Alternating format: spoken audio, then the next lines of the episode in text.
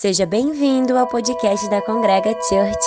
Preparamos esse material para você se conectar com Jesus e sentir o seu poder transformador e gratificante.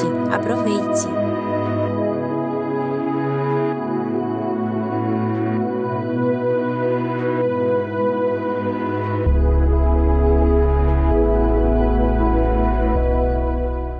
Olá, boa noite. Eu não vou falar tão, tanta pressa assim como o Mike, vocês não vão entender. É, sou mais tranquilo. Talvez o, o, menos louco aqui, né? A idade vai chegando, a gente vai ficando menos louco. É, um prazer estar aqui. Obrigado, Mike, pelo convite. É, tenho uma palavra para partilhar com vocês um pouquinho. É, não quero tomar tanto tempo. É, mas a minha expectativa é que, que a partir da leitura da Bíblia a gente possa refletir e buscar alguma aplicação para o nosso dia a dia, para a nossa vida.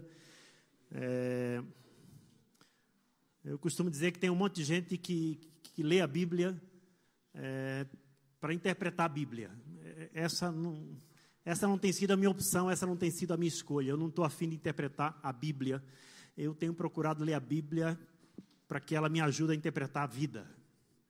Eu acho que a gente essa ferramenta aqui é uma ferramenta extraordinária para ajudar a gente a, a interpretar a vida, a compreender melhor a vida, compreender melhor a razão da nossa existência aqui na Terra. Então, eu não manjo de hebraico, eu não manjo de grego. Eu sei que os dicionários podem ajudar. Eu falo português, falo espanhol, hum, mais nada do que isso. É, então, a, a, minha aproximação da Bíblia, já há algum tempo, já há alguns anos, tem esse propósito. Eu quero me aproximar, eu quero ler, porque eu entendo que essa ferramenta aqui é uma ferramenta poderosa que ajuda a gente e abre os nossos olhos para que a gente leia a vida, interprete a vida é, a partir dessa perspectiva do Criador, de Deus. Então, a nossa proposta é olhar e, e encontrar nela ajuda para a nossa caminhada de fé e de esperança e de missão nesse mundo. Eu quero falar um pouco sobre escolhas, sobre a todo, todos nós aqui fazemos escolhas o dia todo, todos os dias. É, não tem como a gente não, não tomar decisões na vida. A gente toma decisão, até quando não decide, a gente decide. Né? Se você decide não decidir. Então você fez uma escolha, e isso faz parte da, da nossa vida. É, e, e as escolhas que a gente faz na nossa caminhada, na nossa vida, as escolhas elas mostram quem nós somos. Quando a gente é livre, nós somos livres, porque Deus nos criou com essa liberdade.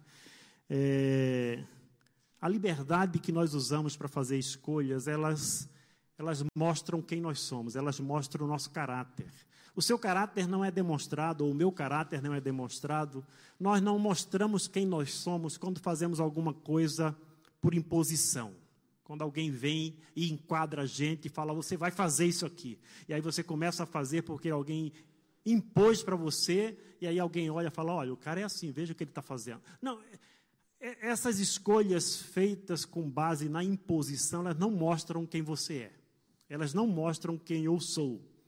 Nós mostramos quem nós somos de fato e de verdade quando nós tomamos escolhas livres, como nós fazemos decisões livres livres, com liberdade, quando não tem ninguém enquadrando a gente, quando a gente está sozinho.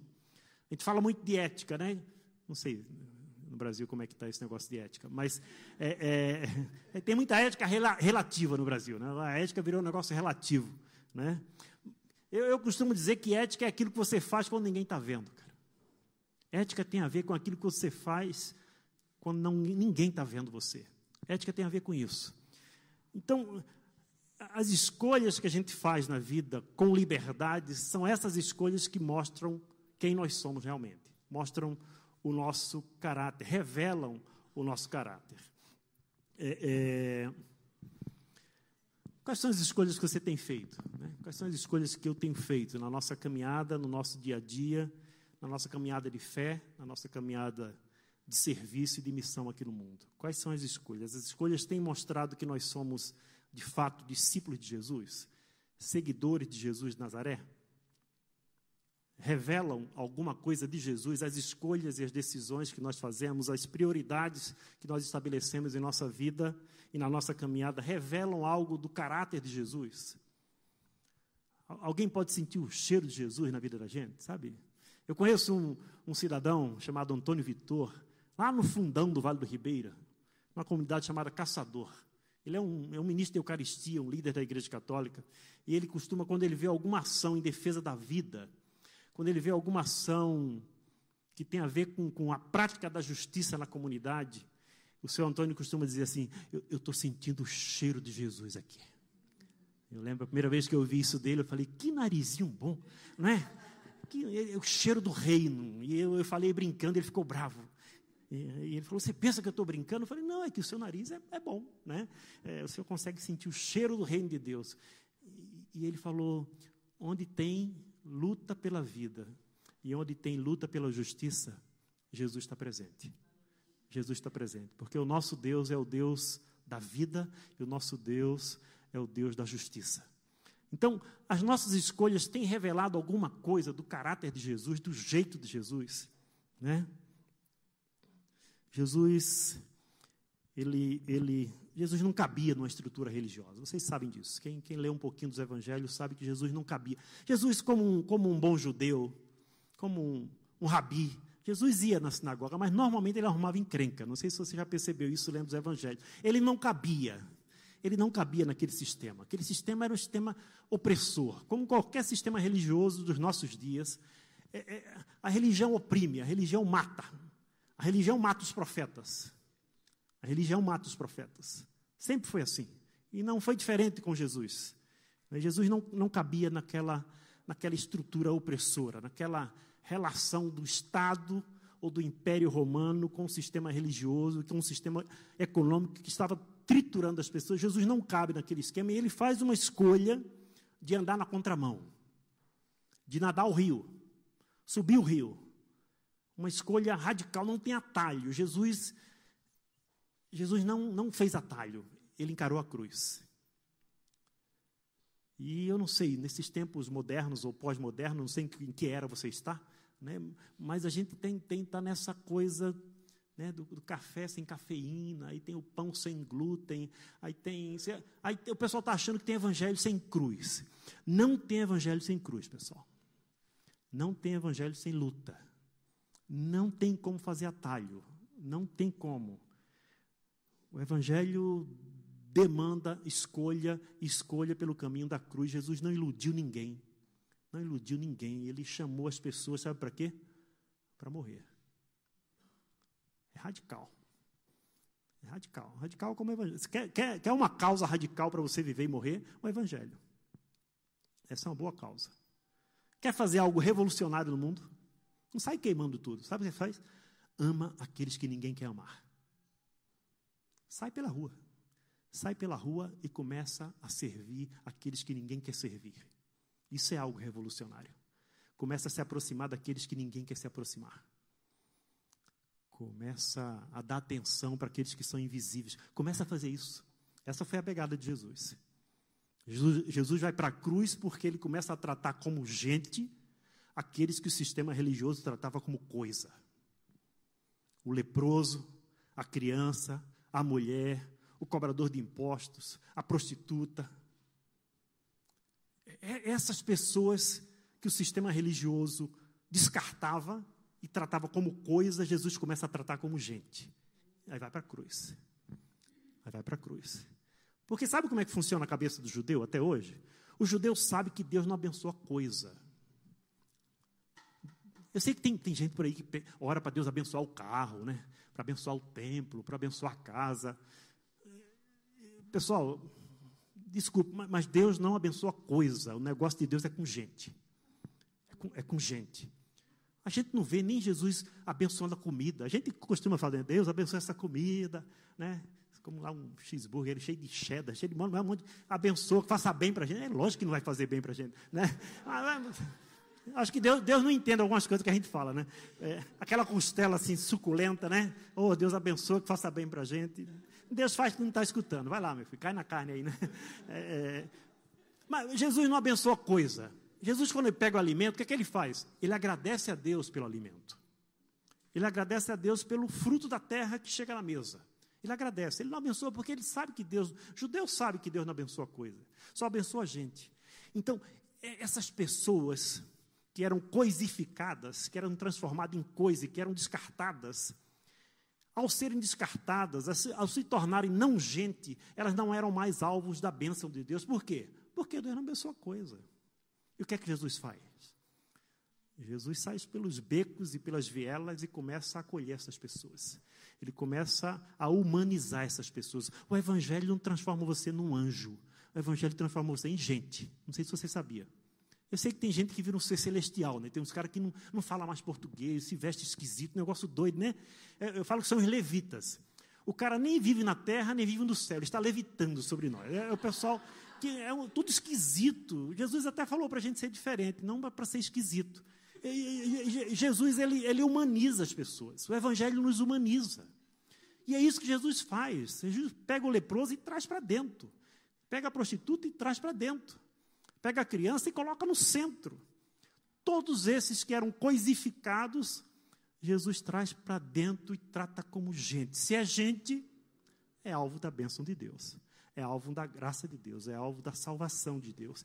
E é isso que leva ele para a cruz. Mas é uma escolha que Jesus faz, uma escolha de andar na contramão desse sistema. Eu tenho um amigo na Inglaterra que ele sempre falava isso que o peixe que só desce o rio é peixe morto. E o chamado de Cristo para a gente é o chamado para nadar contra a correnteza. Peixe vivo sobe o rio. Peixe, sabe o peixinho que está sempre assim, na, na, direção da correnteza? Ele está boiando, ele não está nadando, ele está tá morto. Né? E a opção que Jesus faz é a opção de subir o rio. Então, a reflexão que eu queria fazer com vocês, já falei mais do que deveria ter falado aqui na introdução, mas é, é, é sobre as escolhas. As escolhas que eu tenho feito, será que elas abrem espaço para que a vontade de Deus e os valores do reino de Deus floresçam na minha vida? Ou as escolhas que eu tenho feito abafam a vontade de Deus na minha vida? Se eu estou seguindo Jesus, a escolha que eu tenho feito é é uma escolha para servir o outro ou para ser servido. Jesus coloca o serviço para os seus discípulos e para todos nós como um, um estilo de vida. O serviço como estilo de vida. Jesus fala assim: o filho do homem não veio para ser servido, mas para servir e dar a sua vida em resgate de muitos. Evangelho de Marcos, capítulo 10, verso 45. Jesus está falando aí de estilo de vida que basicamente são dois, ele resume em dois estilos.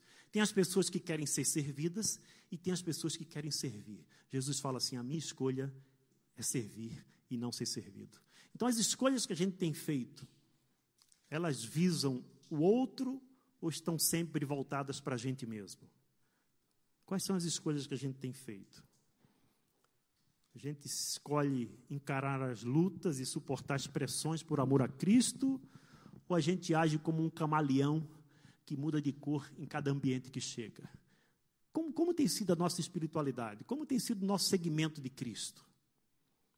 A gente está com essa disposição, a gente tem feito escolhas de encarar e de suportar as pressões por amor a Cristo.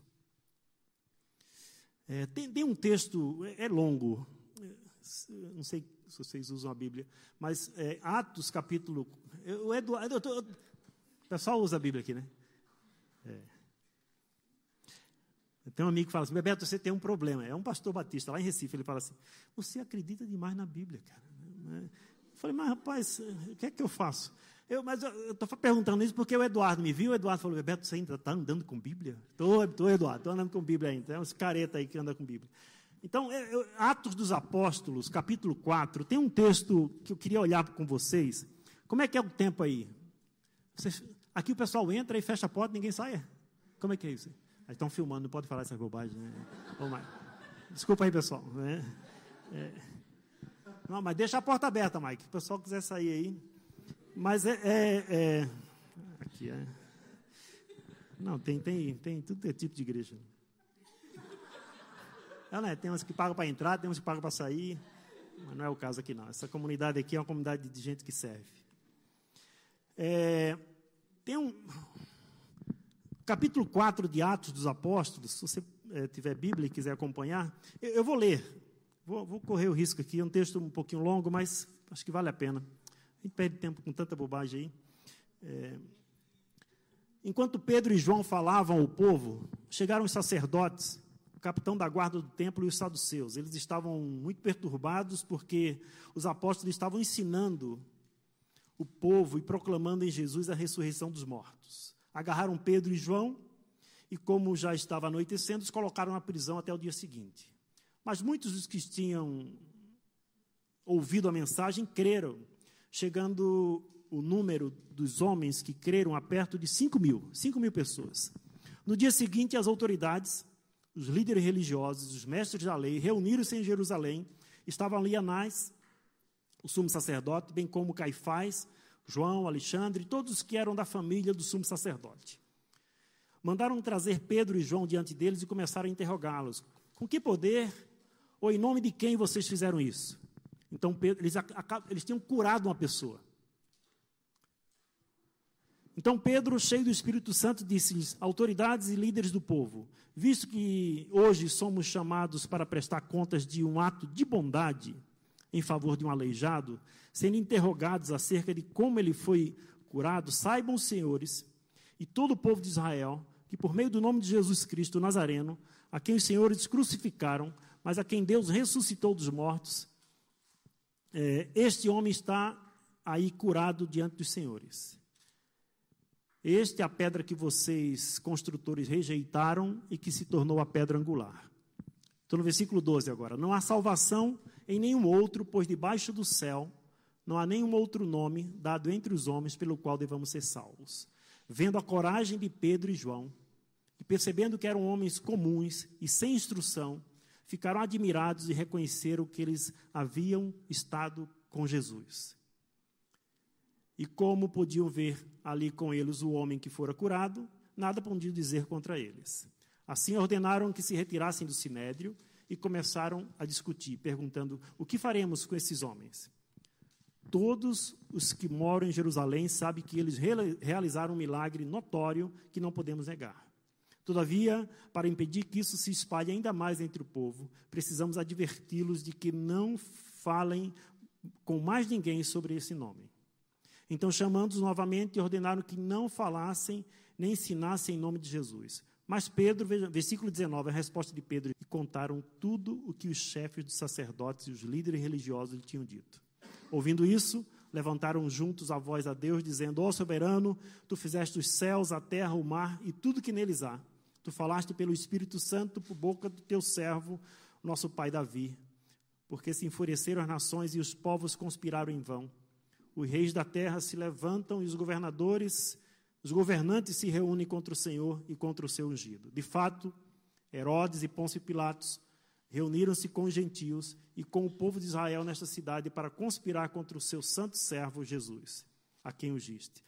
Todos ficaram cheios do Espírito Santo e anunciavam corajosamente a palavra de Deus. Até aí. Um texto bem longo, eu sei que é longo, e às vezes fica chato, né? Mas uma coisa que, que salta nesse texto é, é, para mim, são, são várias coisas, mas é essa questão da escolha que esses homens fazem. Eles são ameaçados, eles tinham feito bem, eles tinham curado alguém. Isso desagradou os líderes religiosos. E eles são perseguidos, e eles são aprisionados, e eles são ameaçados, porque eles fazem o bem, eles ficam presos. E uma coisa que salta para mim no versículo 23 é a escolha que esses dois discípulos de Jesus fazem quando eles são soltos, quando eles são colocados em liberdade. Enquanto eles estão presos, eles não têm capacidade de escolha. Os caras tinham poder para prendê-lo. Os caras tinham poder para matá-lo. Matá-lo em nome da religião, assim como fizeram com Jesus. Mas eles estão presos sem capacidade de escolha, sem, sem capacidade de tomar decisões. Mas aí o versículo 23 depois de ameaça, depois de prisão, depois de uma série de tentativas de intimidação, esses homens são soltos. E aí é, é muito impactante para mim a decisão que eles tomam, a escolha que eles fazem quando eles são soltos. E o texto começa a mostrar para a gente qual é a escolha que eles fazem. De, depois de soltos, versículo 23, quando foram soltos, ou seja, quando eles ficam livres para fazer escolhas, quais são as escolhas que eles fazem?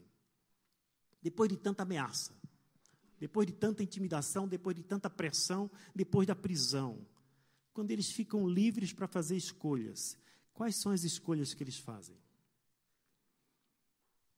Eu quero destacar três coisinhas aqui para vocês. Primeiro, eles poderiam escolher o isolamento e a vida no anonimato. Se eles ficassem quietos, se eles não se reunissem mais com aquele grupo, com aquele movimento que nasce a partir da instrução, do ensino de Jesus de Nazaré, se eles, depois da prisão, fizessem a escolha e optassem pelo isolamento, eles viveriam sossegados. Sossegados sem pressão, sem ameaça, sem intimidação, sem cadeia e sem morte. Eles poderiam escolher o isolamento, mas eles escolheram o acolhimento na comunidade de fé. Eles fizeram uma escolha pelo acolhimento. Versículo 23 diz assim: Quando eles foram soltos, Pedro e João voltaram para os seus companheiro, companheiros e contaram tudo o que os chefes de sacerdotes haviam dito eles fazem a escolha por permanecer na comunidade. Eles fazem a escolha com toda a liberdade do mundo de não deixar o grupo, de não deixar de tomar café com Deus, né? É, é, é essa escolha. Você, sabe, companheiro? A gente às vezes usa né, o termo companheiro. É uma palavra de origem que vem do latim, que significa comer o pão juntos. Companheiros são aqueles que comem o pão juntos. No domingo de manhã aqui, a gente tem uma companheirada aqui, né, Mike? Uma companheirada comendo pão junto. É aquele que come o pão junto, isso é companheiro. A escolha que eles fazem não é pelo isolamento, a escolha que eles fazem é pelo acolhimento da comunidade de fé. Eles procuram os companheiros, eles querem andar juntos. Porque essa opção pelo isolamento é a opção pelo suicídio. A opção pelo isolamento é a, é a opção que vai nos fazer adoecer. Sozinho a gente não aguenta, pessoal. Essa opção é, é, é, é, suicida. Jesus falou isso. Quando que Jesus falou isso? Jesus falou de dois caminhos. Lembram disso? O caminho estreito e o caminho largo. Ele fala que o caminho largo ele leva para a perdição e para a morte. O caminho estreito leva para a vida e para a salvação. O, o, o, caminho da comunidade é o caminho estreito, é onde a gente bate no outro, é onde a gente pisa no pé do outro, é onde a gente esbarra no outro. Mas é onde, quando a gente vê alguém caindo, a gente está perto e a gente levanta. Esse é o caminho estreito. Então tem uma porta ali de 1,20m e a gente fala assim, pessoal, vamos sair todo mundo agora. Todo mundo passar por aquela porta. Vai ser um, né? Vai bater no outro? Vai, vai pisar no outro, talvez pisar no pé. Esse é o caminho estreito, esse é o caminho da vida. Esse é o caminho da vida. O caminho largo tem um ali, tem outro lá, tem outro lá atrás. Aí alguém cai lá, cai lá, você não viu que ele caiu. Você não pode socorrê-lo porque você não enxergou quando ele caiu. Esse caminho espaçoso é o caminho da morte. O caminho do isolamento é o caminho da morte. Esses homens, com toda a liberdade para fazer escolha, eles escolhem o acolhimento da comunidade, eles escolhem a companheirada. Eles querem continuar comendo o pão juntos. Esse é o caminho da vida. Esse é o caminho da vida. Tem problema? Tem. Tem problema nessa comunidade de fé? Deve ter, provavelmente. Tem gente. O único problema da igreja é que tem gente, o resto é tudo beleza, né? Cadeira não mexe com ninguém, instrumento mexe, né? É, é gente, gente, igual a gente. Tem problema, tem tensão. Eu tenho encontrado muita gente que tem feito a opção pelo isolamento. E a opção pelo isolamento é, é a opção pela morte, pessoal. E aí eu vou conversar, sempre que estou em Curitiba, vamos, vamos, vamos almoçar, vamos comer junto. E aí o cara, não, bebê, estou saindo da comunidade. Por que está saindo da comunidade? É, o pessoal é muito complicado. Eu falei, quem que é complicado? Não, o pessoal, sempre o outro, né? Não sei se vocês já perceberam isso. Eu posso dizer que eu não sou um cara complicado, mas pergunta para a Sueli, pergunta à minha esposa se eu sou complicado. Quando você quer saber se você é complicado, pergunta para o outro. E preferência para alguém que anda com você, que convive com você. Pergunta para teu pai, para teu filho, né, para tua esposa, namorado, namorado tal. Pergunta, não bate o olho no espelho e fala assim, eu sou, eu sou maravilhoso. Né? Não, não faz isso. Pergunta para alguém que anda com você, eu sou complicado? A pessoa fala, mais ou menos. Né? Então, eh, você não muda nada estando fora. Você quer que a comunidade de fé mude, melhore, amadureça? Fica nela. Fica nela. Você estando fora, você não muda nada de fora. Você muda por dentro. Então fica na comunidade. Essa é a escolha que eles fazem. Nós vamos permanecer juntos. Tem conflito, tem tensão, mas tem encorajamento mútuo, tem partilho do pão, tem partilho do vinho. Aqui o pessoal toma suco, né? Então, beleza, toma suco. Tem um pessoal que é mais crente do que Jesus, é não é? é, é tem, Jesus, Jesus era chegado, né? É, é. Não, não tem problema. Mas eu, eu entendo perfeitamente. Não, eu, é, Jesus chega, Jesus era um cara muito so, né, social. Jesus cresceu socialmente, ele se desenvolveu socialmente. Jesus, ele, quando não convidavam ele para jantar na casa, de, né, ele se convidava, né? Fala, desce daí que eu vou na tua casa hoje, está sabendo? Né? Jesus chega numa festa e está correndo o risco de todo mundo ser disperso. Por quê? Porque acabou o vinho. O que é que Jesus faz? Transforma a água em vinho. Para quê? Para ficar junto, cara para a festa não acabar. Tem uns crentes que são mais crentes do que Jesus. Os caras chegam na festa, transformam vinho em água, só para acabar com a festa dos outros. Eu, eu, eu não é. Tem uns caras que. Eu não, não entendo muito, não, rapaz. É, eu estou falando assim, cada, quanto mais eu leio o evangelho, menos evangélico eu sou, cara. É, é um negócio. Isso não está gravando, tá, né? Já era. É, é, é, mas assim, entre o evangelho e os evangélicos, fica com o evangelho. Fica com o evangelho de Jesus de Nazaré. Jesus não era evangélico, eu não sei se você sabe. Né? Ele é judeu. Ele nunca chamou ninguém para a religião dele. Jesus nunca fez proselitismo. Jesus não fundou a religião. A proposta de Jesus não é uma proposta de vida religiosa. A proposta de Jesus é uma proposta de vida abundante, cara. Ele não fala assim, eu vim para que vocês se tornem evangélicos. Você está doido, rapaz? Você está doido. Eu vim para que vocês tenham vida. Vida que vale a pena ser vivida. Vida que tem sentido, que tem significado, que tem senso de missão. Eu vim para que vocês tenham vida. O projeto de Jesus de Nazaré não é um projeto religioso, muito pelo contrário. É um projeto subversivo. É um projeto de harmonia. Harmonia, eu vim para que vocês tenham shalom. Essa é uma palavra hebraica linda. Shalom é harmonia. Harmonia do ser humano consigo mesmo, harmonia do ser humano com seu Criador, harmonia do ser humano com seu próximo e harmonia do ser humano com a criação de Deus. Isso é shalom. Shalom. Se você lê Bíblia, isso é o que existia nos capítulos 1 e 2 de Gênesis. Aquilo ali, harmonia, shalom. Isso, isso é shalom. Ok. Então a escolha pela comunidade e não pelo isolamento, a escolha pelo acolhimento. Depois de soltos, eles também poderiam escolher abandonar a fé, abandonar a esperança que eles haviam depositado em Jesus. Deu, deu errado o projeto. O Messias foi para a cruz. Né? Depois de soltos, depois de tanta ameaça e de tanta intimidação, eles podiam ter feito a opção e a escolha de abandonar a fé, mas eles não fazem isso. Eles escolhem continuar adorando a Deus juntos. O versículo 24 fala isso. O versículo 23 fala que eles procuram os companheiros, contam tudo o que aconteceu, falam de todas as ameaças, e aí, quando os caras ouvem, corre todo mundo. Não, versículo 24 fala: ouvindo isso, isso o quê? O relato, as intimidações, as ameaças, ameaça de morte. E morreu tudo depois, viu? Esse pessoal aqui morreu todo mundo aqui. Né? Uns decapitados, outros foram cerrados ao meio, outros foram assados em chapa vivo.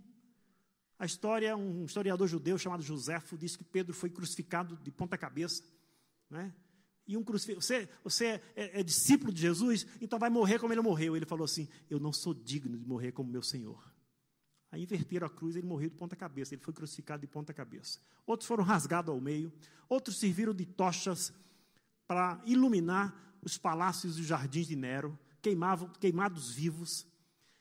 Esse era o evangelho, pessoal. Esse era o evangelho.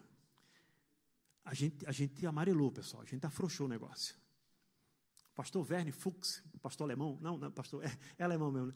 é, é, um pastor luterano, pastor alemão, é, o, o, o Isaci conhece, é, o pastor Verne sempre fala isso, ele fala, o, o evangelho era uma bomba, E a gente transformou o evangelho numa garapa, numa aguinha com açúcar, cara. Esse evangelho, esses caras aqui, que foram decapitados, foram cerrados ao meio, foram comidos por leões, por causa da sua fidelidade a Jesus. E a gente não aguenta uma coxa, está todo mundo miando, né? chiando. Mas eu não vou nem falar sobre isso. É, a, a... Eles poderiam escolher abandonar a fé, mas eles não fazem isso. Eles não fogem de Deus, eles fogem para Deus. Ouvindo isto, levantaram juntos a voz a Deus, dizendo: Ó soberano, tu fizeste os céus, a terra, o mar e tudo que neles há. E aí começam a adorar a Deus juntos. Eles não abandonam a fé. Poderiam ter escolhido, escolhido abandonar a fé, mas eles não escolhem abandonar a fé, eles continuam, eles escolhem continuar adorando a Deus. Não fogem de Deus, fogem para Deus.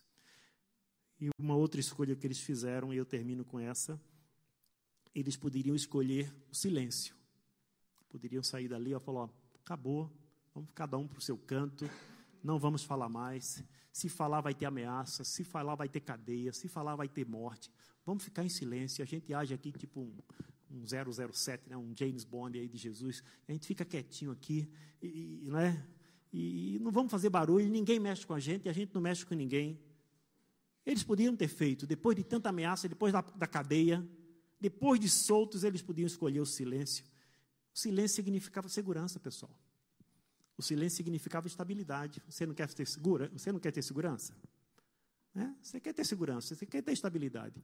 Bastavam calar a boca. Se eles calassem a boca, eles teriam segurança. Eles teriam estabilidade, teriam tranquilidade. Mas eles não escolheram o silêncio. Eles escolheram seguir proclamando a palavra de Deus. Eles escolheram continuar sinalizando esse reino de vida, esse reino de libertação, esse reino de justiça. Eles pediram a Deus, diante das ameaças, eles pedem a Deus para que Deus fala assim: Deus, olha para a ameaça deles e ajuda a gente a escapar. Não, não. Deus, olha para a ameaça deles e dá coragem para que a gente continue proclamando o teu reino nesse lugar. Isso é maravilhoso, não é? Não? Que escolha, que escolha radical. Eles oram desse jeito. Eu estou no versículo 29, estou terminando. Agora, Senhor, considera as ameaças deles e capacita os teus servos para anunciarem a tua palavra corajosamente. Que escolha radical, né? Que escolha radical. Essa é a escolha que eles fazem. E os caras fazem isso, viu? A partir de 12 homens. A partir de 12 homens. Homens e mulheres. Os caras viram o Império Romano de ponta cabeça, meu irmão viram o império. É, Deus fala de muitas maneiras, né? É, o Senhor está falando que eu devo terminar. É, é, é vou, vou, terminar, né? Como é que está? É, tá tarde, né? Então, é, as nossas escolhas revelam ao mundo que nós somos discípulos de Jesus de Nazaré a minha palavra assim de encorajamento para a minha vida. Eu não falo nada para os outros que não seja para mim. É... Três recomendações práticas assim, né? E você tem toda a liberdade de fazer as escolhas que você quiser. Mas assim, como como irmão mais velho, assim, eu queria recomendar assim para vocês: escolham ficar perto da comunidade de fé. Não, não vai, não vai por esse caminho do isolamento. Fica perto. Amém? Fica perto, fica na comunidade.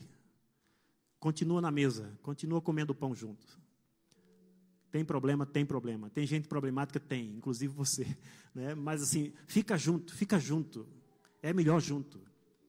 Tudo que Jesus deixou para a gente fazer aqui na terra só dá para fazer juntos. Não tem espaço para carreira solo, tem no mundo gospel, né? Mas no Evangelho de Jesus de Nazaré não tem espaço para carreira solo. A tarefa que ele deixa para a gente executar aqui na terra é a tarefa coletiva, meu irmão. A primeira ação de Jesus de Nazaré, antes de ensinar, antes de fazer milagre, a primeira ação de Jesus, quando ele inicia o seu ministério público, sabe qual é a primeira ação de Jesus? Montar um time, montar uma equipe. Ele sai e fala assim: vem cá você, Vem cá você. Só chamou gente complicada, cara. Só gente igual a gente. Só gente complicada. Então, assim, fica perto. Fica na comunidade. Não, não vai pelo isolamento. Uma outra recomendação. Escolha seguir adorando o único Deus verdadeiro. Aquele que criou você, que salvou você e que sustenta você. Escolha seguir adorando o único Deus verdadeiro.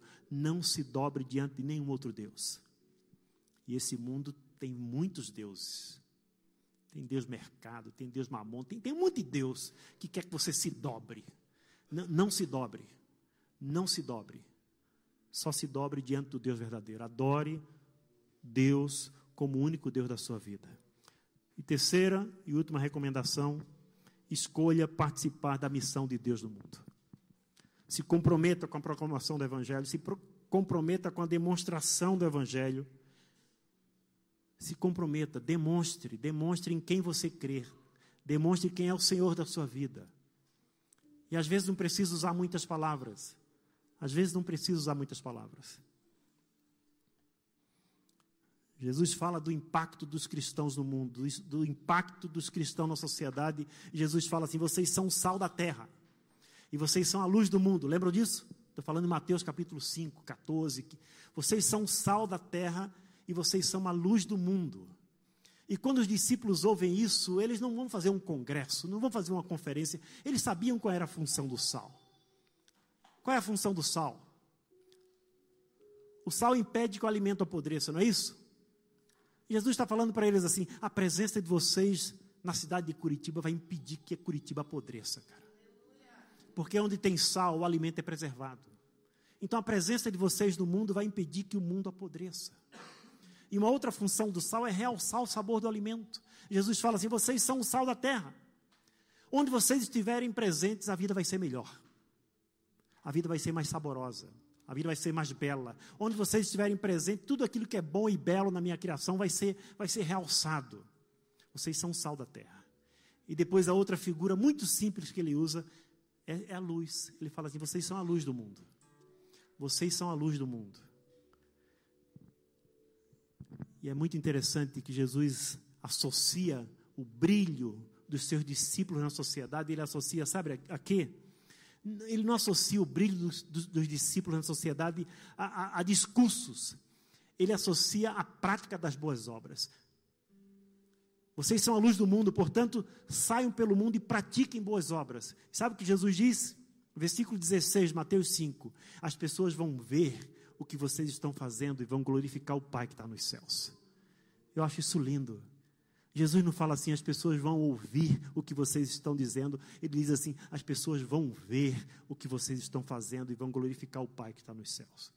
Então faça essa escolha de ser sal e de ser luz. Amém? Sal da terra e luz do mundo. Faça essa escolha. Que Deus nos, nos fortaleça, que Deus nos dê essa coragem, essa coragem que Ele deu para esses discípulos, que Ele dê para a gente.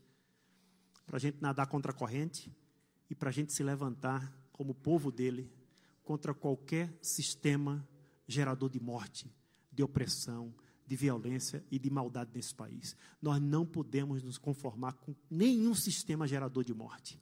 Nós não podemos cruzar os nossos braços diante de nenhum sistema que gera opressão e morte. Nós não podemos. Se nós fizermos isso, nós estamos negando Deus, pessoal. Não se nega a Deus só com boca, se nega a Deus com, com atitude. É quando a gente sai daqui que a gente vai autenticar se nós somos discípulos de Jesus ou se a gente vai negar Jesus e vai jogar lama no rosto dele. Os discípulos de Jesus falou: Eu sou a vida. Se nós somos seguidores da vida, nós não podemos cruzar os braços diante de nenhuma estrutura geradora de morte. Nós não podemos. Nós não temos o direito. Nós não temos o direito de aceitarmos qualquer estrutura geradora de violência, de morte e de opressão nesse país. Então, que Deus nos ajude nessa tarefa que demanda coragem e não tem atalho, meu irmão. Não tem atalho. Amém? Deus abençoe vocês. Amém.